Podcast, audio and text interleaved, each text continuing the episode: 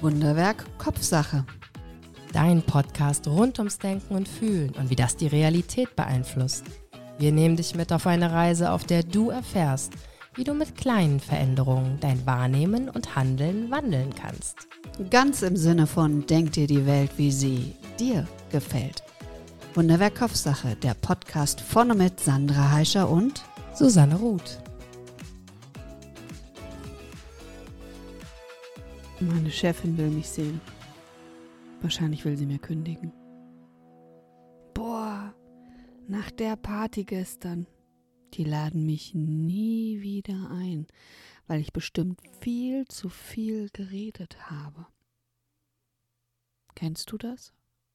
Kennst du diese nagenden Zweifel, die dich überfallen können, bevor du überhaupt richtig drüber nachgedacht hast? Kennst du es, morgens aufzuwachen und als erstes zu denken, was habe ich gestern alles wieder falsch gemacht? Oder hast du Angst? Angst, bevor du einen Vortrag halten musst. Angst, bevor du Menschen triffst, die du magst, bei denen es dir wichtig ist, was sie von dir denken? Herzlich willkommen zu meiner Solo-Folge rund um das Thema Ich und die anderen und der Selbstzweifel. Als allererstes ging es mir so, dass ich gedacht habe, Selbstzweifel und die Folgen Ich und die anderen, das wird ja diesmal spannend. Wenn nicht sogar bis hin zu unmöglich, weil es ist ja der Selbstzweifel und nicht der Zweifel der anderen. Also was hat das mit den anderen zu tun? Und ich kann sagen, extrem viel. Denn grundlegend hinter dem Konzept oder dem Thema Selbstzweifel liegt für mich das Konzept der Selbstwirksamkeit.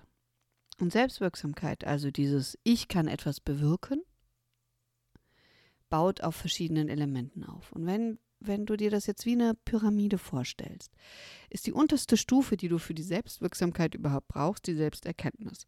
Das hatten wir in der Talk-Folge in der letzten Woche. Also als erstes muss ich wissen, dass ich bin, dass ich ich bin. Also nicht du, nicht wir, sondern ich dass ich denke und dass ich fühle. Also als allererstes muss ich die Abgrenzung von mir zu den anderen Menschen fühlen, verstehen, begreifen.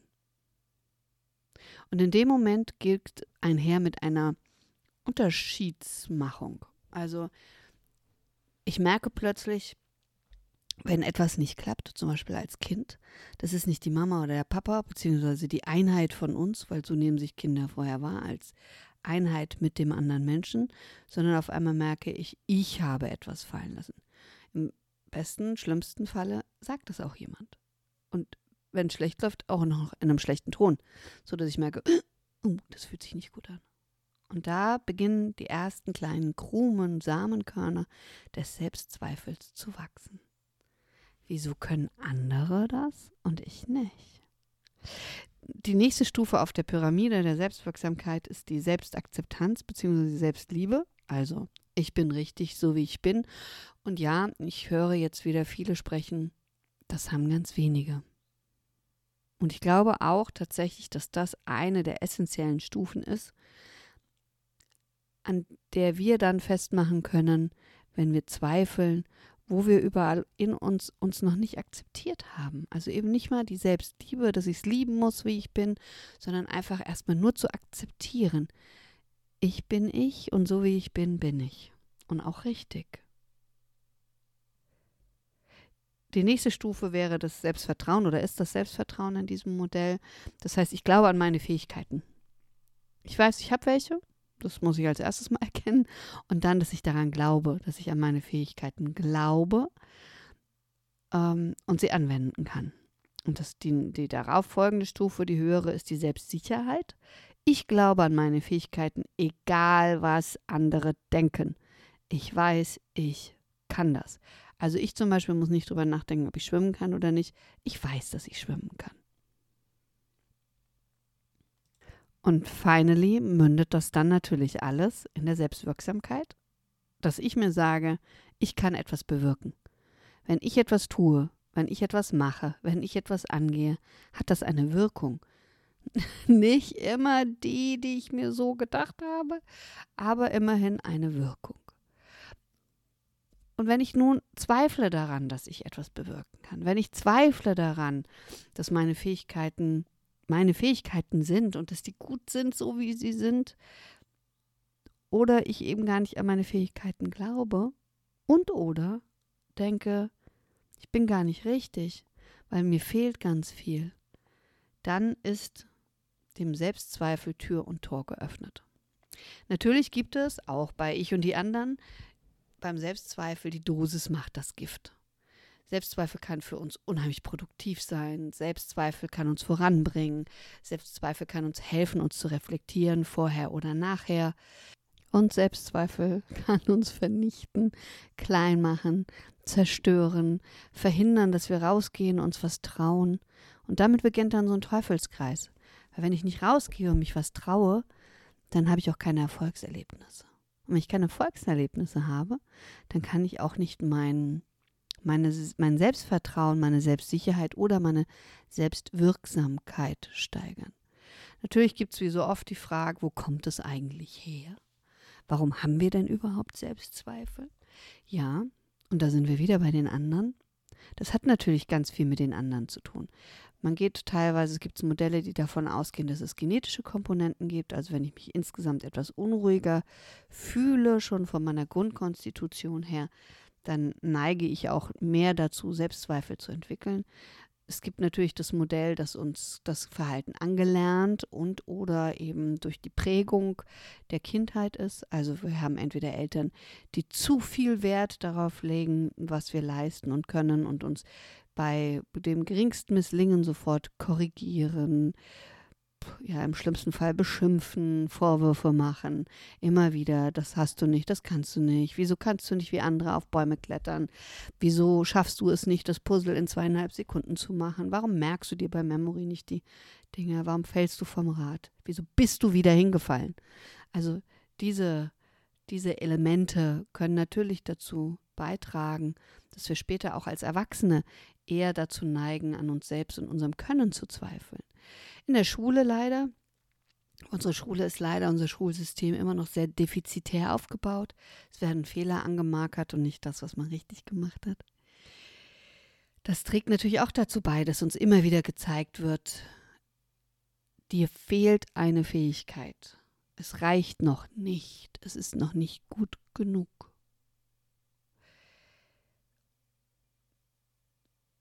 Wenn ich viel kritisiert werde, aber manchmal auch schon, wenn ich nicht gesehen werde, auch als Kind, wenn ich nicht wahrgenommen werde, wenn ich etwas Tolles tue, keiner sieht es, wenn ich überhaupt was tue und keiner sieht es oder sagt was. Also sehen wahrscheinlich Menschen, aber keiner sagt was, weil das für die vielleicht selbstverständlich ist, aber für mich nicht. Und um mich selbst zu spüren und um die Dinge einzusortieren, also auch schon ganz am Anfang, ich bin, ich denke, ich fühle. Ja, was fühle ich denn? Da brauche ich meine Eltern, die das unterstützen. Da brauche ich äh, Hinwendung, Erfahrung und wirklich ganz rudimentär einfach das Benennen dessen, was diese Menschen wahrnehmen. Dass sie es sehen, dass sie es sagen, dass sie sagen, jetzt bist du aber schnell Fahrrad gefahren, du baust gerade einen Turm, du liest ein Buch. All das kann mir helfen zu sehen, ich bin in dieser Welt und es scheint so wichtig zu sein, dass ich auffalle. Und natürlich brauche ich Herausforderungen.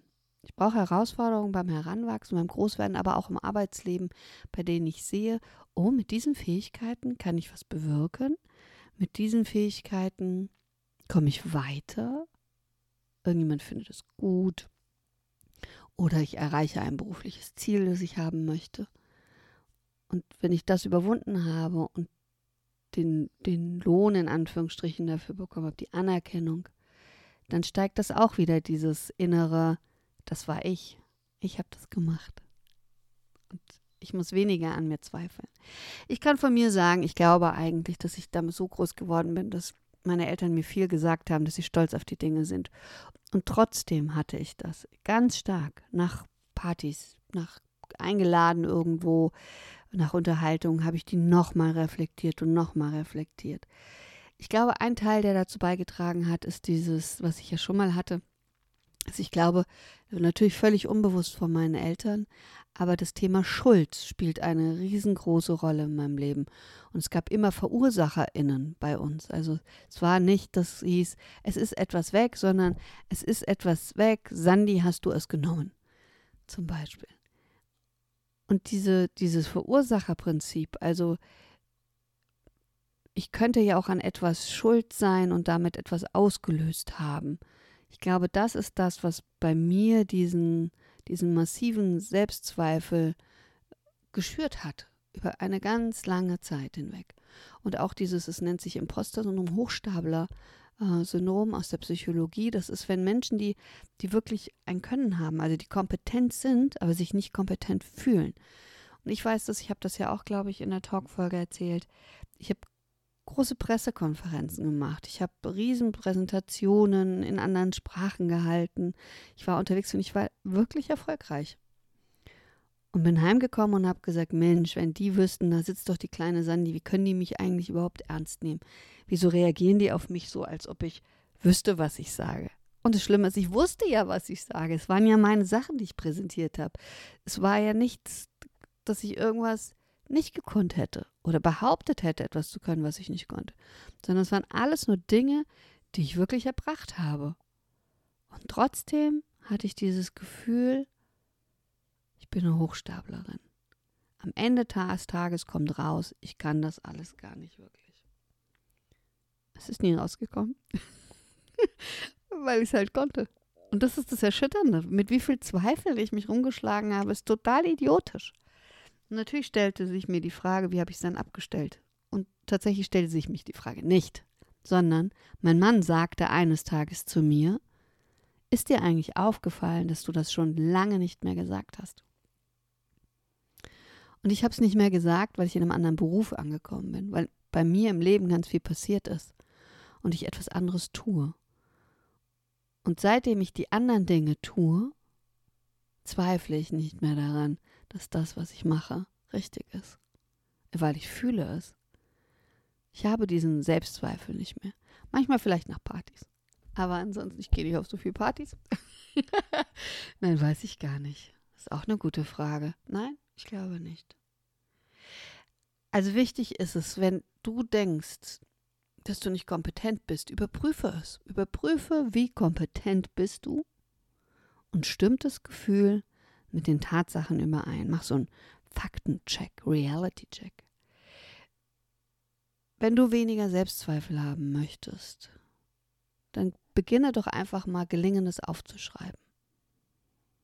Schreibe auf, was durch dein Zutun gelungen ist und sage dir selbst, wie großartig du bist. Weil wir alle, die sich diesem Leben jeden Tag stellen, finde ich, sind schon mal großartig und gehören gefeiert und nicht als Zweifler in Ecken gedrängt. Und wenn das noch nicht reicht, dann schreib doch mal auf, was ohne dein Zutun scheitert. Also was geht eigentlich schief und du hast damit gar nichts zu tun, aber vielleicht setzt du es trotzdem auf dein innerliches Bankkonto und sagst, ah, siehst du, hat schon wieder nicht geklappt. Lerne dich zu akzeptieren. Das ist total schwer, aber einer der echt krassen Schlüssel für weniger Selbstzweifel.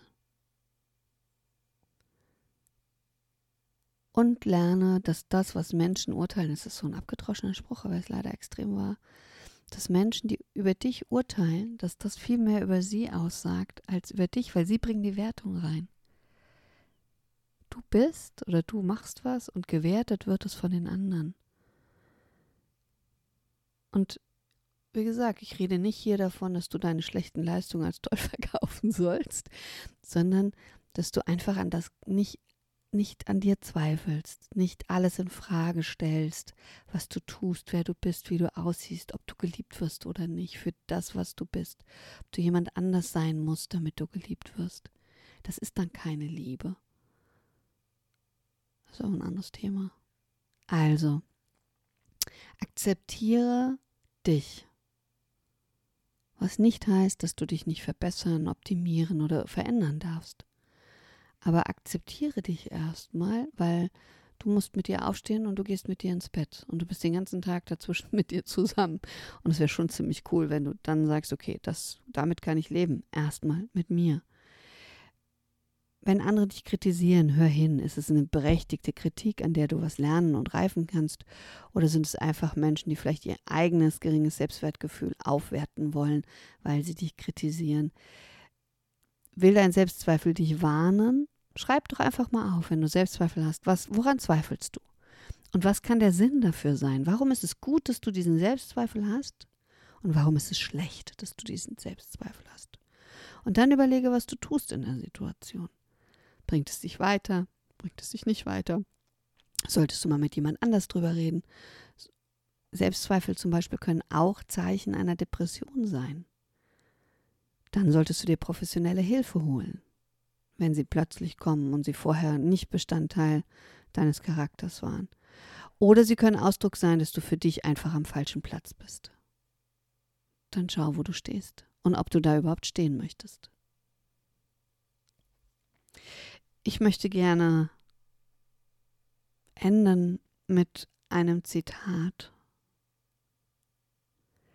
Wenn du anfängst, an dir selbst zu zweifeln, haben andere Menschen gute Arbeit geleistet. Danke für dein Interesse. Wenn es dir gefallen hat, abonniere, kommentiere und like diese Folge. Und wenn du meinst, sie darf kein Geheimnis bleiben, teile sie, wo immer sie zu teilen ist. Dankeschön.